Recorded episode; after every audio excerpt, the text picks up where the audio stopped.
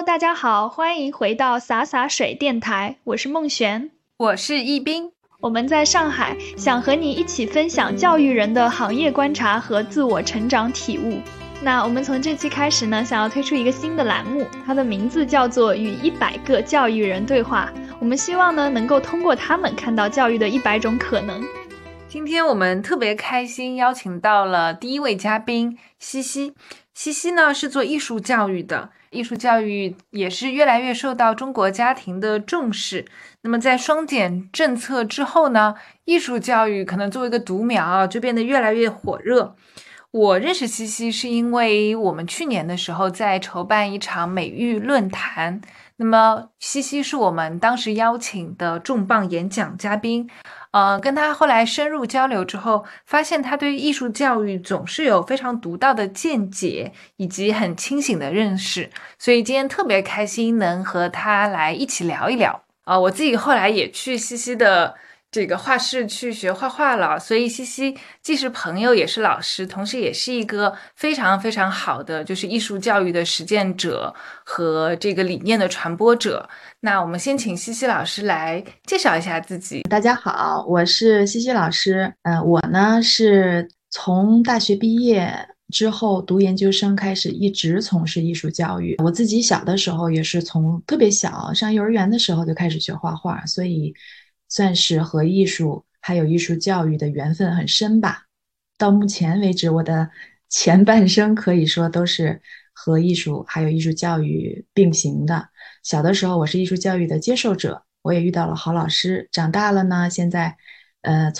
从算一算有十三年了。现在我是艺术教育的给予者。那我们先聊一聊，西西就是刚刚讲到，你从幼儿园就开始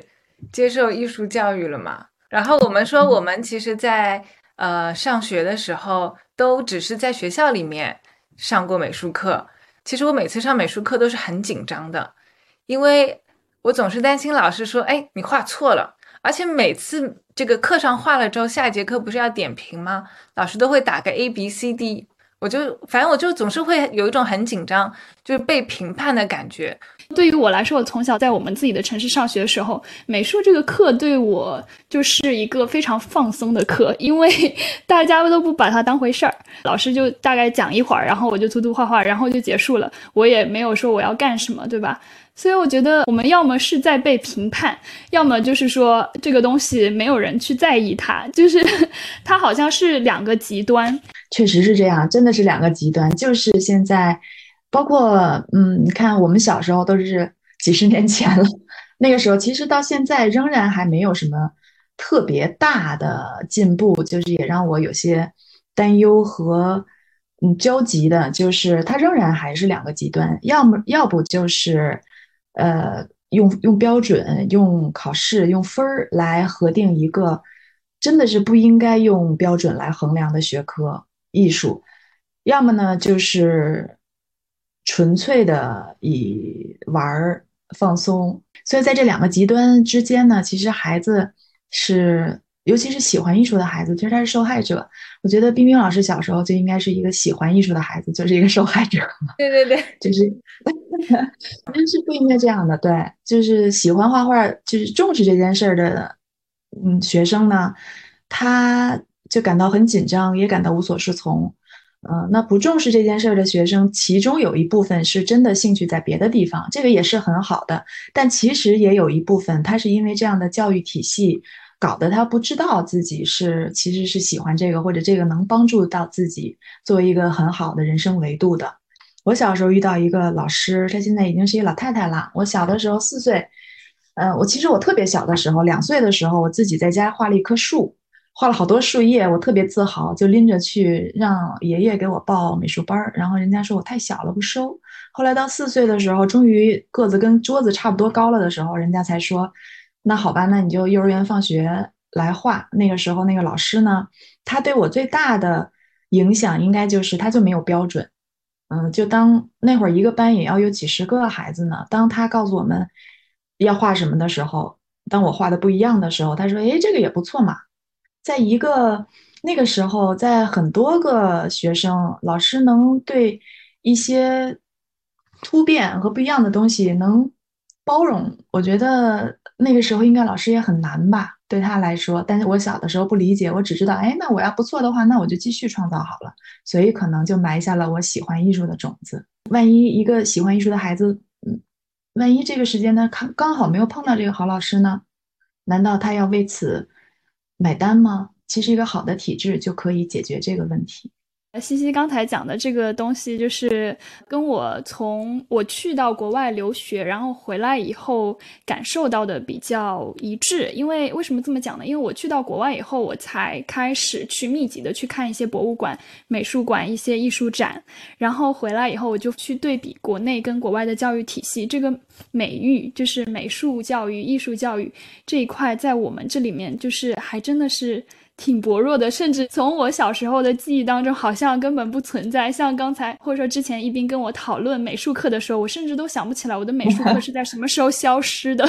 我一直在回想。对它，它是什么时候消失的来着？如果我们去看，就是中国它的这个政策发展，你会发现美育这样子的课程，它是要被放到政策里面去，而不是一个自然的融入的感觉。你去观察的话，可能到二零一八年的时候，我们才发现教育部它去明确的提出来说，会鼓励学校去开设美育的课程。那么一直到二零二零年的时候，他会把美术跟音乐这种艺术素养的课程去纳入到一个综合的评价。体系里面，也就是说，它成为了我们很类似于学科教育的这种评价体系当中的一部分。那就好像跟一些高考啊，或者说一些考试，它挂上了钩。我们就会在想说，这个当中就是要怎么样去评价呢？因为艺术在我们的心里，可能它就是一个会还蛮依靠创造性的标准。如果说不是很明确的话，可能会更加能够激发人的灵感这样一个领域。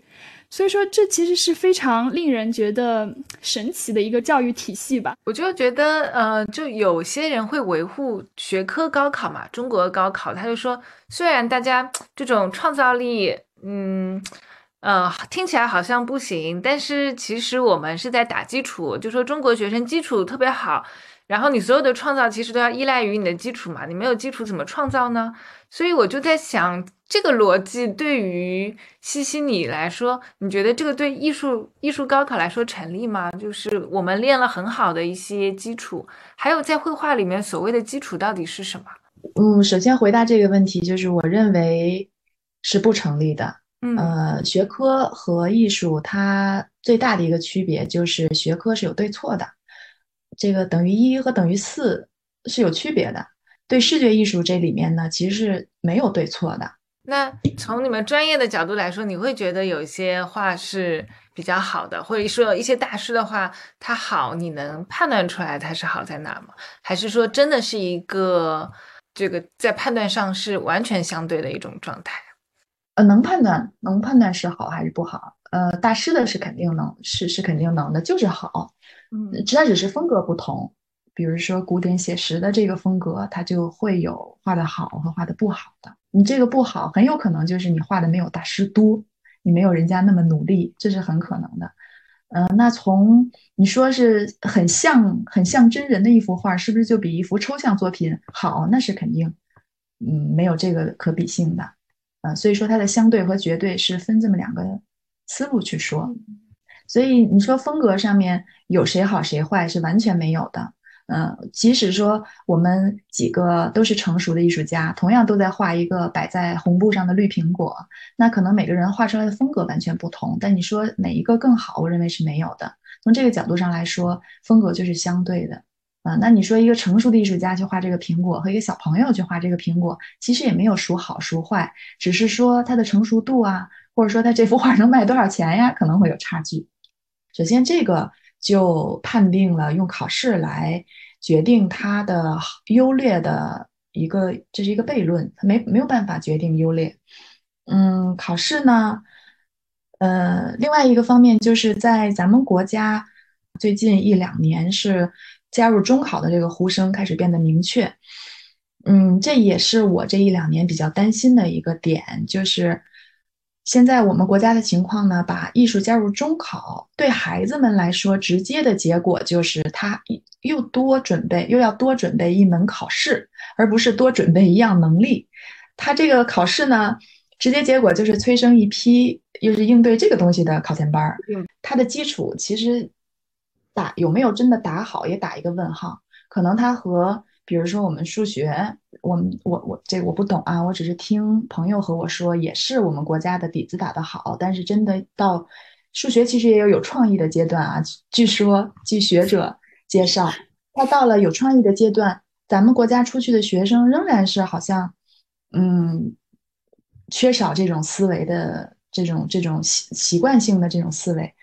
呃，在美术上呢，就是我们的基础现在打的呢。好像也没有特别的好，因为美术的基础，刚才冰冰老师也有问到，美术的基础到底是什么？嗯，除了刚才我提到的一些偏理性的这种艺术里面偏理性的这种知识体系以外，它其实一个更重要的基础也是创意表达的能力，因为它还是一个形象思维，一个创意思维。嗯，如果这个创意表达的这个能力和习惯，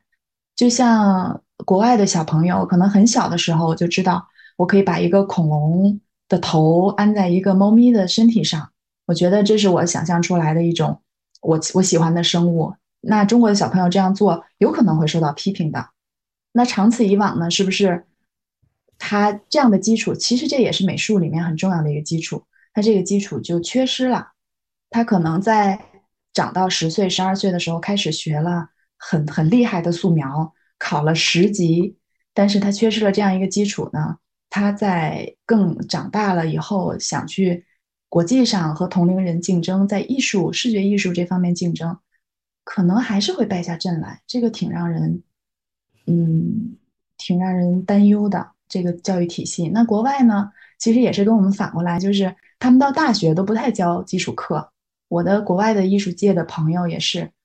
就是。嗯，基础课就是你如果非常非常想学，你就自己去想办法学，反正学校是不教的。嗯，导致呢，他们有时候也有局限，就是我想表达的东西我画不出来呀什么的。所以现在国外的艺术更，呃，就是呈现在我们面前的，就是更偏向于当代呀，或者综合材料啊、新媒体啊这样，就是各种媒介，嗯，包括一些行为艺术比较发达。其中一个原因之一也是他们的这个。传统的基础绘画薄弱，所以他们会很自然的去发展一些不不太靠多年的打磨这样的基础去才能支撑的这种画法。嗯，可能欧洲从文艺复兴之后，慢慢的就开始有这个趋势。呃，我们刚刚讲到那个创意表达基础没打好，会影响以后嘛？那这个在后面后期还能弥补吗？还是说它就是一个窗口？在小的时候，你可能没有开放，然后你到大了，它其实就关上了，就没有办法再真的就非常舒展的表达自己。我觉得技法上的东西，就纯粹的这种知识体系的东西是，呃，没有窗口的，是你什么时候想捡起来，而且可能你在成年以后，如果真的花一段时间来学，还能学得更快呢。我觉得冰冰老师就学得很快，我感觉我另外一方面的窗口已经被关上了。确实有一有一个方面，我觉得是不可逆的，就是他的这种很自由的去创造的习惯。嗯，如果他在早年的时候真的是受到过这样的打击，你很难要求一个孩子在幼年的时候被，因为他幼年的时候我们都知道他对外界其实是没有什么抵抗力的。嗯，当当他受到打击以后，他就会很自然的去躲开这个事情。所以说这一部分我觉得是不可逆的。哎，西西有一条朋友圈，我印象特别深刻。你就说，呃，就是晒了一些小朋友画的画，大概是说小孩感受力也不是说那种饱和度很高的大红大绿的，其实他们也可以有很敏锐的色彩的这种感受。然后你还是可以帮帮助他们获得这些东西。所以就看你们的那个，我当时呃特别想来你们这儿画画，就是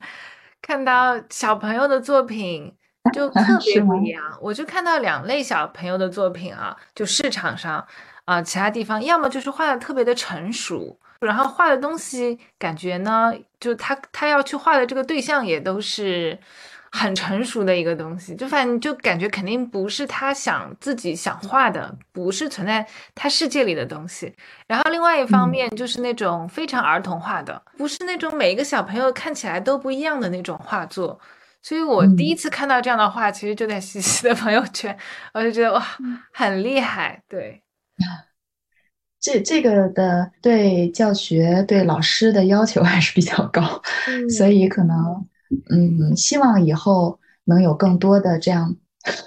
这话说着有点有点不害羞哈。希望以后市市面上能有更多像我们这样的机构吧，能让更多的喜欢艺术的孩子们可以不去。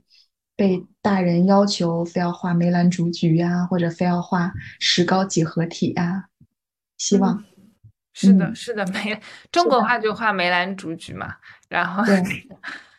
素描就画几石膏什么的。我就记得西西以前跟我说过，你说那个有好多人其实学了很多素描，他其实都也不知道素描是什么。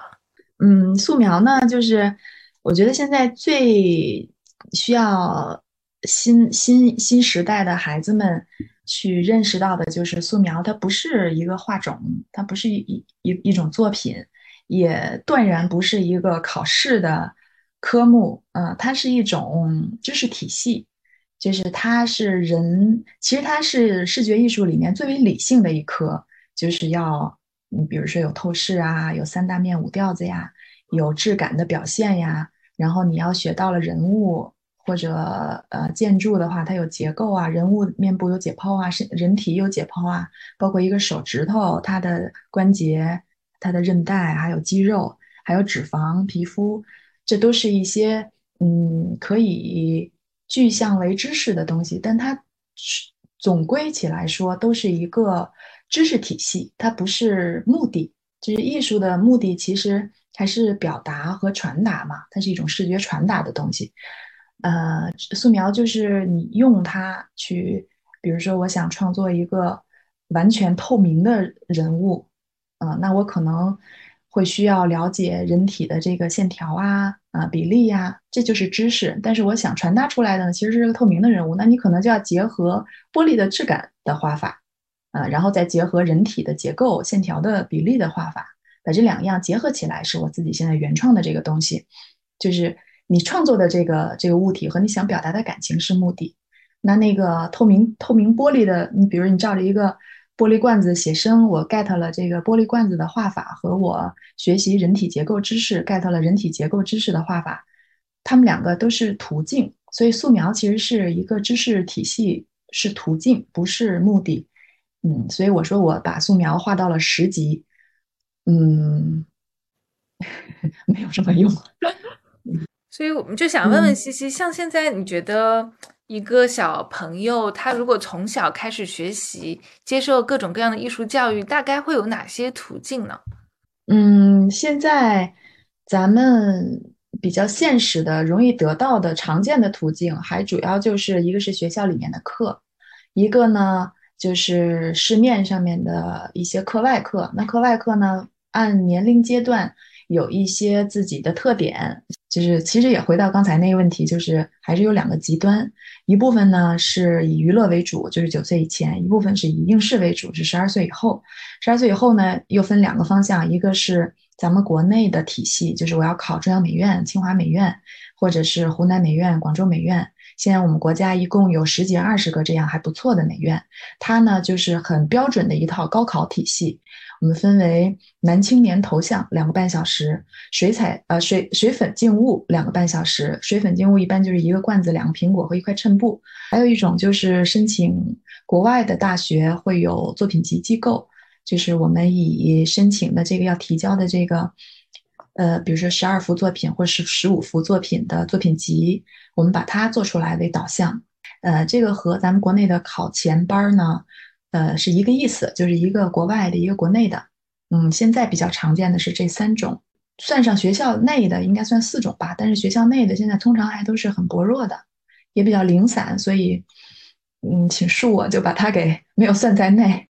其实，国外大学它在设立这个招生标准的时候，我们发现他们经常会要去讲的一个词，就是说全面的考察你的整一个人的个人的性格特点。然后，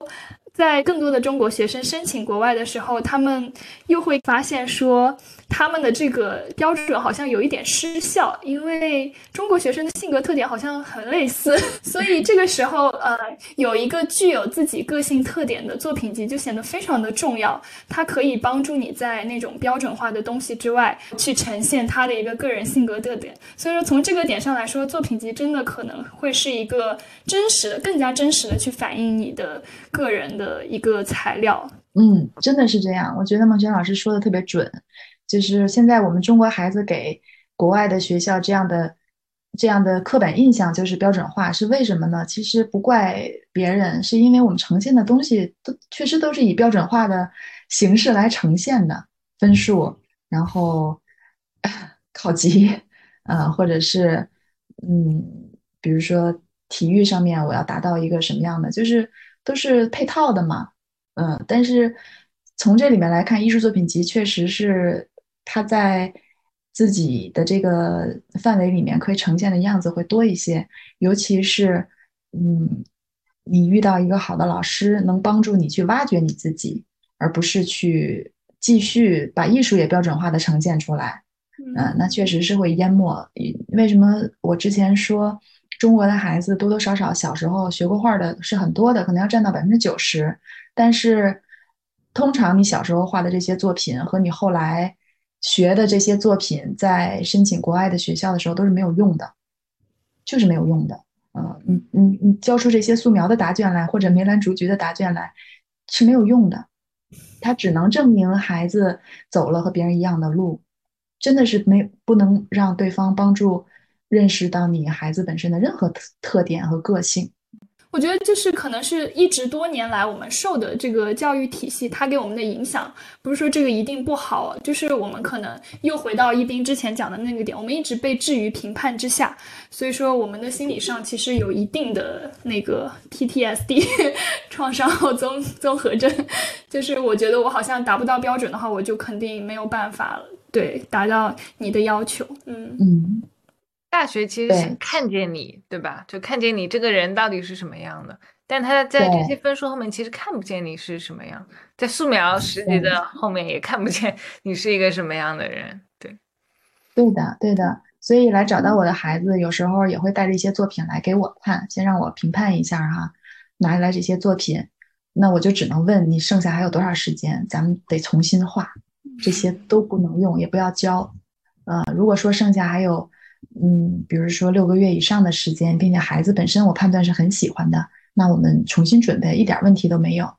那如果你觉得其实也不太喜欢艺术，只是说我小时候学过，我就硬要拿这个当一个材料，那我就会劝他不要不要这样。如果不喜欢的话，对方这个你想申请的学校都是很好的学校，人家也不傻，对吧？嗯，我们一定要呈现一个真实的自己。这个点非常重要，因为在浩瀚的材料里面，可能就你真的是一下子能看出来哪一份材料是真实的，哪一份材料是不真实的。对，所以我一直也是主张帮到孩子们的时候，也是我们不光说阳春白雪，我们确实也要说你现在每一年的求学经历，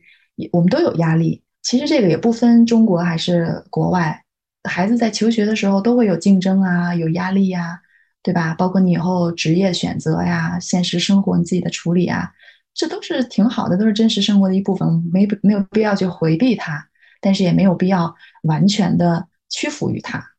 我觉得是这样，嗯，尤其是在画画的这个角度上，如果其他学科我们确实还是有一些标准和量化的话，那画画我我可以负责任的说，真的没有。所以。这还是我们的一个可以发挥的一个自由的一片天地，我们好好利用它，让它呈现一个真实的自己。嗯嗯，现在咱们国内最好最好的美院，在创作课程上面，近两年我觉得还是有变化的，和我毕业的时候又有变化了。就是我看他们的考题也不再是说，嗯，一个写实的一个街角啊，或者是一个电话亭啊这种题目，也都会是，呃，比如说你想想，如果。我们现在全国的能源一一一滴都不剩了的话，你你认识的世界是什么样的，并阐述理由，也是这种鼓励你去想，并且没有标准答案的这种方向吧。我觉得还是一个好的改变。当然了，实际上来说，每年包括现在考顶级，咱们国家的国内的这种美院考卷几万张，那评卷人只有十几个，我觉得真的说没有完全没有评分体系，可能也难。有一个视频非常火，好像也是讲艺术高考，一个老师从一堆很类似的画里面随机的挑选出几张他觉得还不错的，然后就说这个是 A，那个是 B，好像大家用来讽刺艺术的考试。我不知道这个会不会是类似的情况？为什么最后都会画成一样的呢？对，就很类似的。对啊，因为它有评分标准嘛。这个评分标准是很厚的一本儿，就是可以买到的，市面上有卖的，就是艺术考级的评分标准。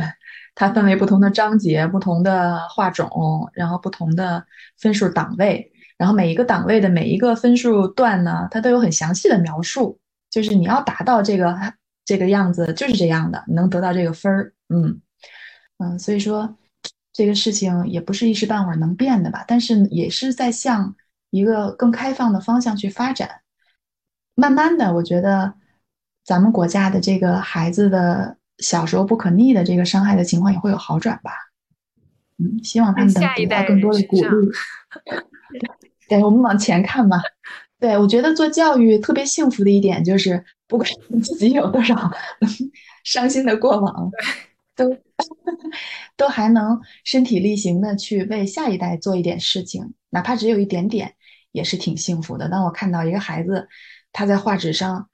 真的是。放开自我，开心的表达，自信的笑的时候，还是挺幸福的。我觉得我一直有一个疑问，就是关于你们刚才提到的这个创造、创意，呃，这样子的一个概念，就是这个创造性、创造力，它是怎样能够被教授的呢？要怎样去教学生这样子一个创造力？因为。如果说你真的是有一个比较相同的教法去教创造性的话，会不会在这个相同的教的过程当中，他们去探索世界的角度好像又变得一样了？它是不是从某一个角度来讲，它又不是那么原生态的创造力？所以我觉得这是一个非常本质上的疑问。对，对于艺术的这个教育，呃，这个。呃，我们分两个方面来看，一个呢就是，呃，这个一个人他的性格里面是偏创造的还是偏呃规律逻辑的，他其实也是性格的一个本质嘛，它本身就会区分开来。那我们要做的其实是帮助性格里面其实是具有创造力的这一部分的孩子，不去压抑他，就是他不不不不受到伤害。我们要做的也并不是说强迫本身性格里面就更热衷于逻辑和规范的这一批孩子，非要让他去创造。我觉得这也不是教育的初衷。嗯，我们要做的是一个是给到方式，就是我我本来性格里就是具有创造力，而且我也热爱这个这样的一个思维方式的孩子们呢，我们首先是要保护他，呃，要鼓励他。不伤害他，并且给到他一些方法，让他去更好的发展。那创造呢，其实也有方法论，比如说归纳法呀、A 加 B 呀这些，在咱们大学课程里面可能会涉猎。那为什么主要在大学里讲呢？可能也是在国外的学校也是，因为这些嗯具象为方法的东西，可能在更小的年龄还是会局限孩子，所以在呃十八岁以后。你接触这些方式，它可以更好的作为你的途径，而不作为你的目的。归纳法和 A 加 B，我还挺有兴趣的，想多问问。我想想啊，A 加 B 的话，就是特别简单的一个例子，就是刚才咱们聊到的，我想把一个恐龙的头放在一个猫咪的身体上，我就创造出来了我喜欢的动物。嗯嗯，那这是小小朋友他的 A 加 B 的运用实力。嗯，那大朋友呢？比如说我上大学了，我可能会想结合。空气的污染和首饰，我想结合起来，就诞生了前几年的一个，呃，好像是欧洲的一位艺术家做的雾霾戒指，就是他把北京的空气的雾霾做成了一个黑色的，他可能用了一些具体的科学方法，这个我不记得了，就是把它凝结成了一个固体，一个黑色的亮晶晶的油光光的一个小石头，然后把它做成了首饰。这个其实本质上和把恐龙的头安在猫咪的身上是同源的，但是因为这位是成熟的艺术家，所以他表达了更多思想，在作品里产生了更多的冲撞，就是其实很丑恶的一件事情，很遗憾的一件事情，和首饰这种我们认为是寄托了对美的期待的这样的事情，让它强烈的冲突起来，并且最后的成品其实还挺好看的，只不过背后的故事让人哀伤。嗯，这个是同样的这个方式，所以这个方式其实在艺术里面是共通的，它是不分年龄、不分不分，就是我我我想把这个东西做的多么深刻的，嗯。那西西觉得我们学艺术到底是为了什么呢？嗯，我觉得也是为了考学呀，也是为了申请到我喜欢的专业。这个分几个不同的方向来说。嗯，如果是我很喜欢艺术，我愿意以它为专业方向的话，那我就是为了要深造、要进修、要深耕，我要考到一个我心仪的艺术学院。呃，我要去创作，我要去成长，要。接触更多的艺术门类，呃，然后去做自己的作品也好，还是说我要做设计方向的话，我可能会进入公司，这些都是艺术专业方向的很多选择。而且视觉艺术相比较起来，其他的艺术门类可能还应用的更广些，就是，嗯，它可能对广告啊、电影啊、设计呀，还有摄影啊、数字啊，现在流行的数字网络艺术啊，其实都还是有。就是都都是有用武之地的，对，或者说，我觉得从普通人的角度去看的话，像家居装修啊，然后我们平时做 PPT 啊，我感觉学过艺术的人，他的那个呈现出来的效果就会不太一样，有自己的标准，会安定一些。对，他也不会被特别多的潮流或者一些网红的东东西去影响，因为他自己有自己的判定，他可能是不同风格的。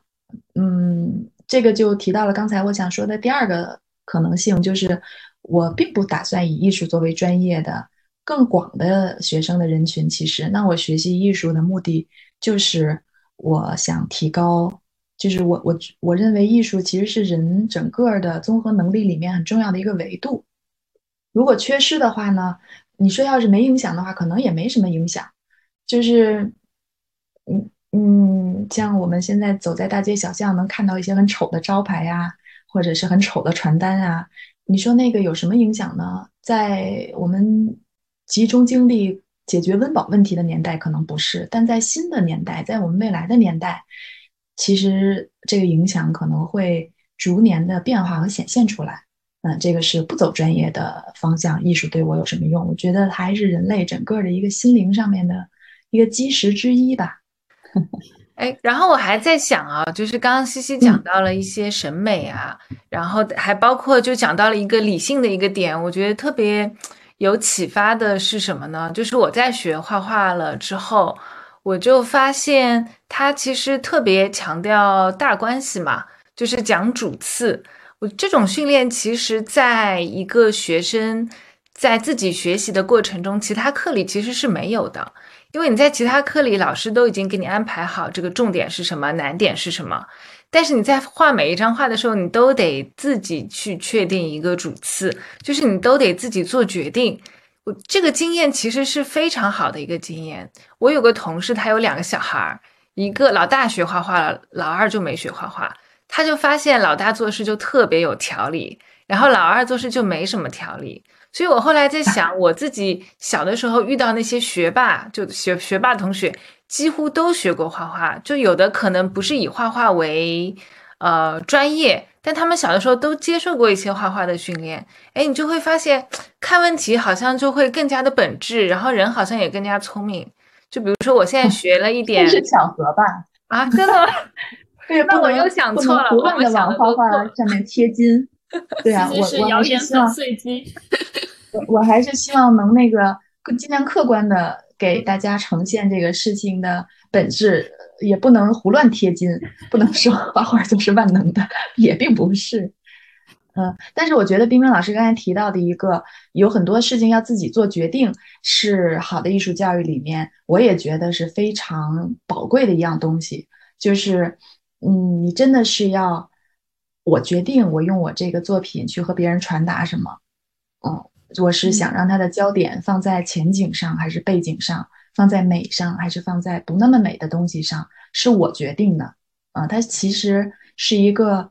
呃，用理性作为道路，但是表达主观思想的一个好的工具。孩子在成长的过程中，就是不断的在这两者之间去找到一个属于自己的平衡。嗯，他在低低年龄的时候，我们说低年龄的孩子他是主观写实，就是我认为爸爸的身体就是一条线，然后我认为，我认为我画的妈妈就是没有耳朵的，而且那个头发就是长在天上，这都是。属符合他这个年龄，他的主观世界就是这样，他所以我们叫做主观写实，并不是说他不写实。呃，当他到九到十二岁的时候，刚才我也说了，这个阶段很关键，就是他从主观写实到客观写实中间的转变。这个阶段，我们帮孩子去走好这个这个转变，其实就能慢慢的去自己做到主观和客观的好的融合。可能就是刚刚冰冰老师说的，当然冰冰老师把这个事儿归功于画画。我是不看不敢愧不敢认，我我也是一不小心就代表了画画哈，就是 我我我我觉得也是有这个方面的，就是嗯，他一直是在训练我们的大脑去把主观和客观怎样结合起来，而且是以我自己的方式，得得我去做决定怎么去结合起来。对我觉得这一点，刚刚冰冰老师说的。我是我是替画画认下了，所以在教育心理学里面，他们就会讲迁移嘛。比如说，呃，逻辑能力它其实都是可以迁移的。你在数学里面得到的训练，你也可以迁移到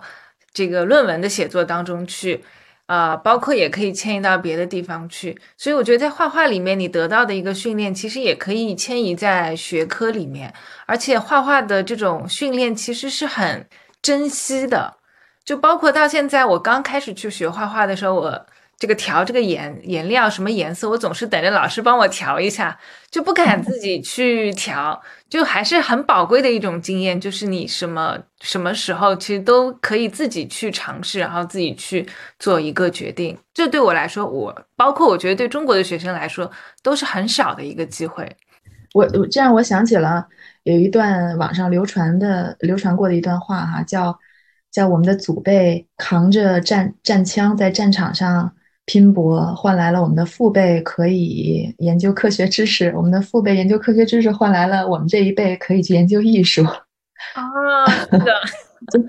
呃，虽然现在上海疫情很严重哈，大家温温饱也出现了问题，但是在我们这个大时代环境下，可能孩子们对于艺术的需要。嗯，他这种精神上面的独立判断，还有他，呃，数理化可能和艺术对一个孩子他成长里面的重要性，可能这个比重越来越不像原来那么悬殊了，还是会有变化，是很珍贵的。可能孩子从小接触一个好的艺术教育，和他接受好的。嗯，逻辑教育和学科类教育同样重要。西西有没有遇到过类似的例子？比如说，这个孩子他来的时候，他可能已经经过了传统的中国教育方法、美术教育方法的洗礼，然后他太多了。比如说，眼睛里面是非常灰暗的，但是你们是用什么样的方法去让他发现的？呃，客观的说。已经都眼睛非常灰暗的情况倒是还不至于，还有的就我我我尽量客观哈，呃，但是就是已经被教坏的孩子是特别多的，比如说有有有孩子，我们有一个学生，其实我也一直在努力的想帮助他，就是他找到我们的时候已经十七岁了，他是学了。多少年的那种特别写实的那种绘画，但是真的是不知道为什么我是谁，我在哪儿那种学了很多年，写实功力很强。我觉得他 眼睛就有点灰暗，其实画的特别好，就是你你你拿到任何一个，不管是懂艺术人也好，还是一个嗯数学家，还是一个什么什么人物的面前，他都会觉得，哎呦，这画的真好，就是没有什么那个不接受反驳的那种好。但是孩子自己。真的是不知道为什么画画，嗯，然后每次到了画室来就问他画什么，随便，你想怎样随便，你说都行。什么样的挫折都行，对，随便，让我画好，画完了好吧，就这样。嗯，当时我们一直想帮助他去想办法，嗯，就想各种办法吧。一个是他当时也在申请大学，也希望他的作品可以真的体现出来，因为他确实付出了很多的努力在画画上，而且也获得了呃成绩。就是他其实背后的精神付出还是挺多的，也希望这个真的能帮到他。但是他当时的作品呢，就是除了像照片以外，没有没就是没有用，他就只是很像照片儿。那那他其实申请的也不是艺术专业，他申请的是历史方向的人文人文的方向的专业。那老师看到这些画儿能怎样呢？就是好吧，也只能是觉得你画的真好，然后就没有然后了。嗯，所以我们花了一年的时间帮助他去，呃，去去关心找找到他关心的事儿。嗯，比如说他要是他因为还是一个女孩子嘛，她十几岁的时候可能会有很多朋友啊，这种比较情情绪丰富的东西引导她呀，帮助她呀。但是我觉得有还是有遗憾，所以我我我觉得这样的孩子如果能更早一点的，比如说他在十三岁、十二岁或者是九岁的时候。到我手里来的话，可能就不会是这样了。我我我又大胆假设一个艺术的功能，就因为就西西讲到关心的事儿嘛，就是这个小小朋友或者是这个学生，他想表现什么，他有没有一个真的热情想要去做什么事情，其实也来源于他对呃世界上很多东西的关心。然后我觉得我们现在一方面是你在花很多时间读书嘛，小孩儿，然后另外一方面你又在社交网络上跟别人交流，所以我觉得跟你真的能跟什么东西去建立一种很深切的关系，然后你能对什么样的事物进行一个很细致的观察，这个东西就慢慢慢慢的消失了。所以我就在想，是不是艺术或者说你在绘画的时候，它其实就会让你。真的去观察，就比如说西西讲那个素描，他们其实不是不是真的观察嘛，他是只是在按照某一些城市在做一些事情。但是当我真的观察的时候，我其实建立跟世界的联系，从跟世界的联系的过程中，反观自己也更知道自己是什么。这个就上升到比较，我觉得比较。更高维度的一个层面了，就是也谢谢冰冰老师又赋予了艺术这么其实是很很美好的一个功能，就是让其实是让一个人的心灵有有有处安放在这个世界里面。这个世界，你通过用一个视觉艺术的角度和思形象思维的角度去观察它的话。和你每天只是看见这个世界是不同的，嗯，你可能会看到更多的东西，进而去和你自己有一定的联系。我觉得对青春期的孩子，这是一个挺重要的阶段。就是为什么说，嗯，这个这也是我大胆又赋予了艺术另一个功能啊，就是 他对青春期的孩子的心情，其实有时候挺疏解的。嗯，对，就是。呃，甭管男孩子和女孩子也好，我们知道男孩子、女孩子的青春期的表现其实是不同的，他们的需求也是不同的。我觉得男生和女生，如果说他可能除了艺术以外，还有其他的疏解也是有效的。就是我还是那句话，就是我也不能使劲儿的瞎贴金哈，往往这个画画的脸上。我客观的说，就是艺术。可以让青春期的女孩子表达很多她想表达的，但是不不太愿意和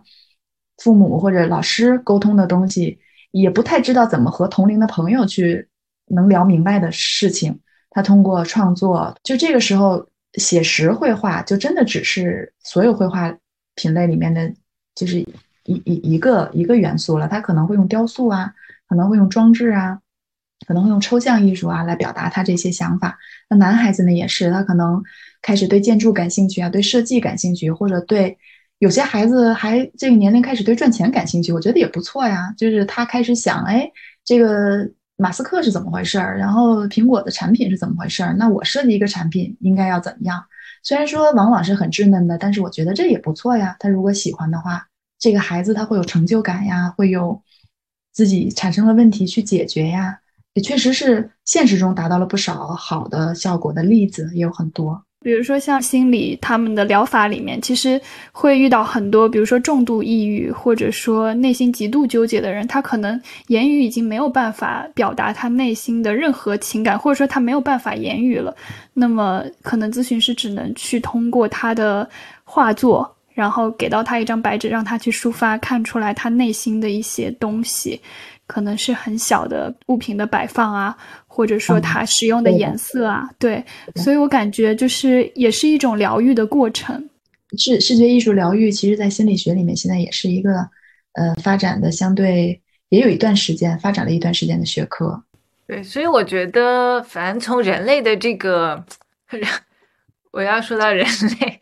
就从人类的这个发展历史来说，本身就是图像，人其实是视觉的动物嘛。我们对周围信息的感受，百分之七十是由视觉构成的。这个后来就发展到文字，其实是一个很间接的一个过程。所以，其实你用文字表达，我们其实不是很能说出来的。这就像老子里面讲“道可道，非常道”嘛，就是你可以说出来的东西，其实不是能真的能，就是很大的一个道理。是的，他对我们说青春期的孩子也好，更小的孩子也好。包括其实成年以后的大人也好，应该都是一个有效的出口吧。嗯，这个我觉得客观的来说，艺术也不是也不能独占功劳，可能还有其他的，比如说运动啊，还有嗯舞蹈啊，还有和朋友们沟通啊，还有一顿火锅呀，可能都有这个功能。对，呃，我发现其实非常非常适合和喜爱视觉艺术的孩子，可能是偏内向的稍微多一些。嗯，有这个趋势，当然不绝对啦。我在想，是不是会有一种，比如说像艺术性格这样子的一个性格当中的分支？你有没有遇到过，就是现实当中可能跟他的艺术创作看起来性格差异非常大的孩子？有啊，有啊。嗯，我自己其实就亲身经历这样的变化。比如说我自己，嗯，就很不会画那种很严谨的建筑。我从小学画就画不好，而且已经不好到我自己可以抓狂的那种。但是我非常非常喜欢人像，就是凡是有有有生命的东西，小动物呀，还有人像啊，我可以把一幅人像翻来覆去的画很多遍，用各种不同的风格、各种不同的方方法都乐此不疲。但是建筑就不行，画一根线条就已经烦了。啊，我觉得这可能就是性格里面自己带的东西吧，我也不知道为什么，但它确实是这样的事实。在学生身上，我也会经常能看到这样的现象。嗯，就是你你说一个最简单的一个状态，就是学生 A，他可以坐在那儿三小时不动的画细节，而且甚至有时候老师要把他拽出来，不然他就太。抠钻牛角尖了，那学生 B 呢？可能半个小时一张，半个小时一张，他永远无法在一个细节上面太深入，他就烦了，嗯，就抓狂了。但是他半小时一张出来的这几幅画呢，又非常的有他自己的特点。那可能另一个可以深入细节三个小时的学生呢，又做不到这样。我觉得这可能也是性格里面本身的东西吧。那遇到这种情况的话，我会觉得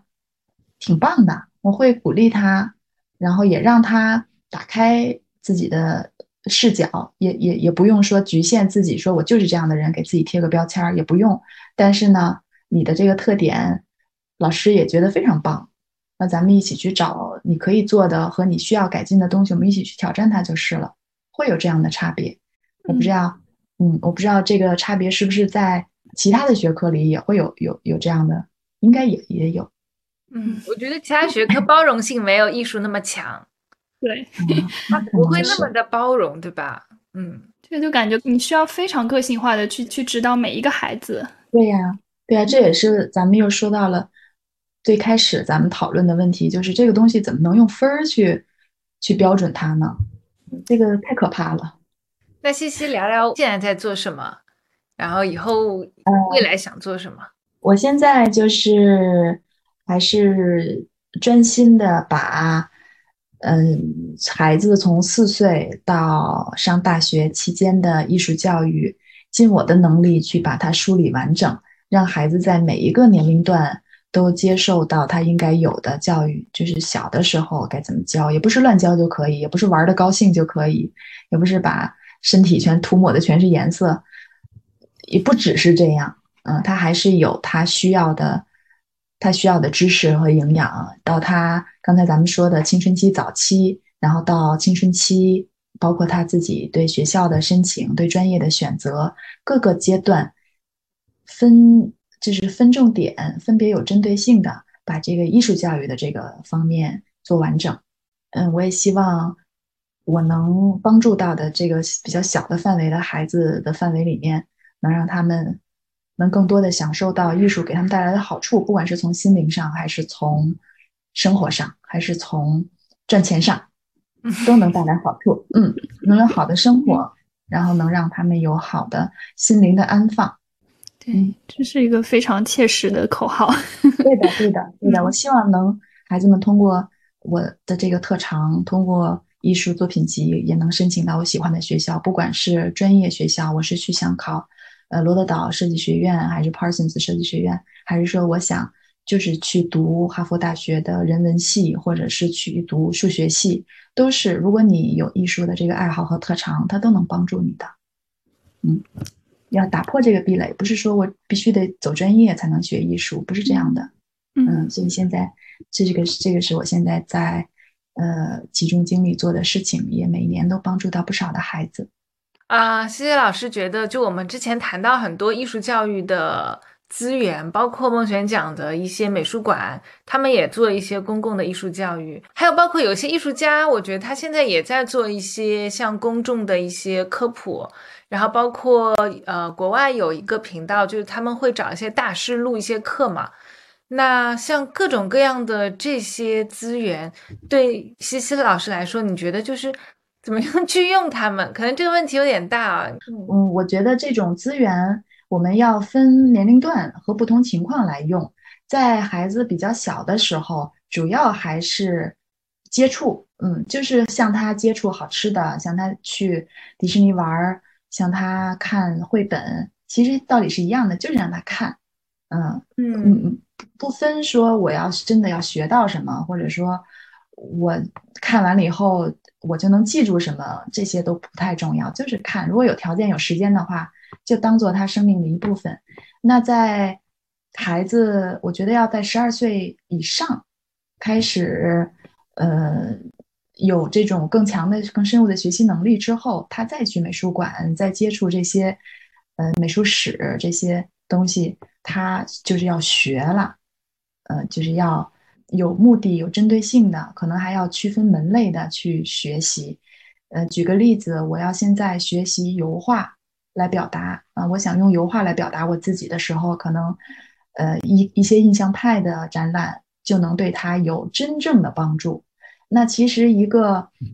六岁的小朋友，甚至说九岁的小朋友去看印象派的展览，从学术上来说是没有任何帮助的，就是玩儿就够了，就很好。所以我们不要把这个事情混淆。就是现在也有一些舆论和机构会说，小朋友们去看大师的作品就能学到什么了？不可能，这个是违反人类的。嗯，小朋友去看就是看。看的高兴，喜欢哪个就够了，就很好。真的要从里面学的话，你是一定要有一些积累、学习积累，呃，生命的这种阅历积累。嗯嗯。而且，其实你要是真要从大师的作品里面学到，你你可以学故事，可以学习大师是怎么努力的，怎么奋斗的，啊，然后怎么对，你学这些精神，对对对对，怎么学这些是可以的。但是你说真的从画儿里面学东西，那十二岁都远远不够，可能大学生都远远不够。你可能要是一个研究生或者一个博士生，你才能从。但是，这个其实是更狭隘、更专的一个意思，就是我从一幅画里面我要学画啊，这个是肯定是需要很强的。我相信在其他学科也是这样啊，在早期就是玩儿玩儿就够了。如果喜欢的话，看到以后特高兴的话，回来我还愿意涂两笔的话，那就是很好的事儿。但是其他的东西，我认为就都是乱说，都是胡扯，可能就是为了商业目的吧。这一个小朋友就就临摹一幅大师的油画，其实也没有什么特别大的用处。对的，就是没有任何用处。嗯，临摹课在我们读书的时候都是在大一、大二都不上的，要大三、大四，你已经积累了其他的呃观察的方法，还有你自己的一个常年的，因为我们读美院的时候，艺术课的比重是很很很高的。嗯，在大三、大四的时候有能力了，才上临摹课，才真正的去尝试着临摹。但实际上，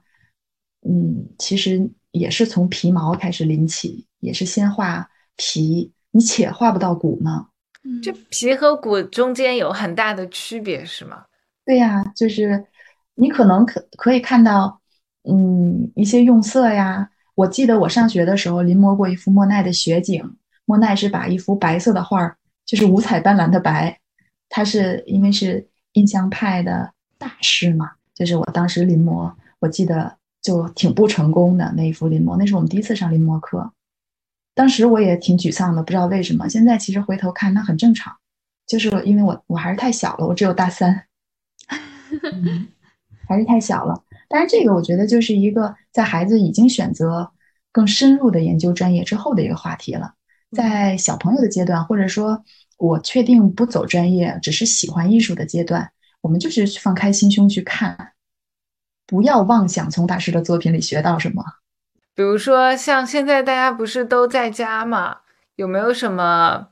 可以实稍微实践一些有增益我们这个艺术教育的小的活动啊，或者一些别的尝试？嗯，有的，有的。呃，一方面是呃观察，就是画画你家里面这些小东西。呃，我是我个人是。也不是我个人了，我就是不建议跟着网上的一些课程去画那种什么十分钟可以画一个彩铅的多肉啊，类似这种课的，也不也不建议孩子们画太多动漫。我是建议，如果你时间很零碎的话，在家可以画画小的观察写生。你比如说，我画画我的包，我画画我扔在窗边的一一一一一团衣服，都是 OK 的。然后画完了以后，你可以加上创作呀，比如说我加上颜色，或者加上呃条纹，加上我自己的设计都 OK。它可以花十分钟，也可以花两个小时，就是丰俭由您嘛，都可以。或者呢，也可以和你的艺术老师有交流，比如说你把你的作品发给老师看一下，或者是在网上沟通一下你想怎么创作。如果更大一点的孩子，可以在线上和老师有沟通，也是效果很好的。而且根据我们线上课的经验，就是。其实孩子自己独立在家画，因为没有办法请老师帮忙，这种情况孩子反而能培养挺挺不错的独立性，也不错。就是老师只能在言语远程指导你，又没办法帮你改改。对，也不错。是的，是的，也挺好的。就是因地制宜去找找身边的，还是回到刚才冰冰老师说的观察嘛，观察生活嘛。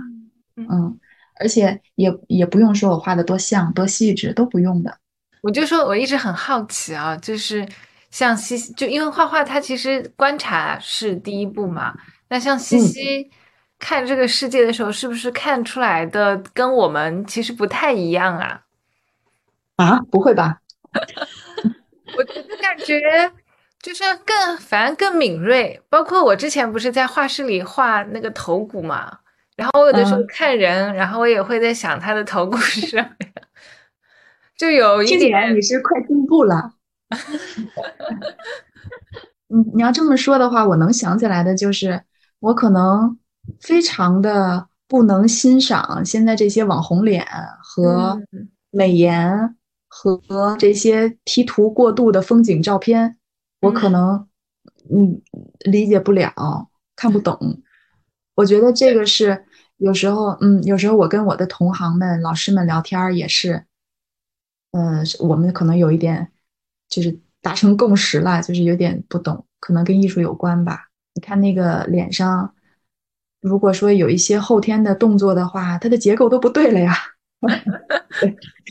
所以他们现在说整容，你要有整伤，就是你如果不知道人本身的结构骨骼应该是怎么长的话，你其实整出来的效果也很奇怪。那段时间很火那句话叫“美人在骨不在皮”，你还得要知道你的骨骼，它的构造。是还可能还是跟性格有关。嗯，我觉得冰冰老师在画室的这段时间，我感我我感觉我我斗胆的感觉啊，也是挺适合画画的那种性格。就是也看不到你烦。对呀、嗯真的就感觉每次一画画，进入个心流的状态，然后你就待很久都可以。这个状态对现代人来说真的非常的宝贵。嗯，可能接下来对孩子的成长也挺宝贵的。现在孩子们的心理都承受着很大的压力。而且大家注意力都太短暂了，你看一个小短视频十几秒你就过去，然后你看一个什么，呃，写生的时候你要看一个东西看很久很久，对吧？这其实还是很不一样的一种体验，可能对你的大脑也更好吧。听说看短视频看多了，大脑皮层会变得平滑。画画可以防预防老年痴呆吗？这是题外话。我哎，我之前还真做过一个项目，是在养老院里面教爷爷奶奶们画画，就是请他们回忆，比如说小时候住过的院子啊是啥样的呀什么好的。好啊，嗯，这个非常。但是其实我也觉得非常好，但实际上没有执行下去。啊就是，嗯，可能咱们国内的老一辈的爷爷奶奶们，他们会感觉很奇怪，就是他们不太对，不太能真的跟你去好好的沟通啊什么的这种，嗯，所以后来就夭折了。可能嗯等到我们这一代人老年的时候，就会讲话。那个养老院可以有。对，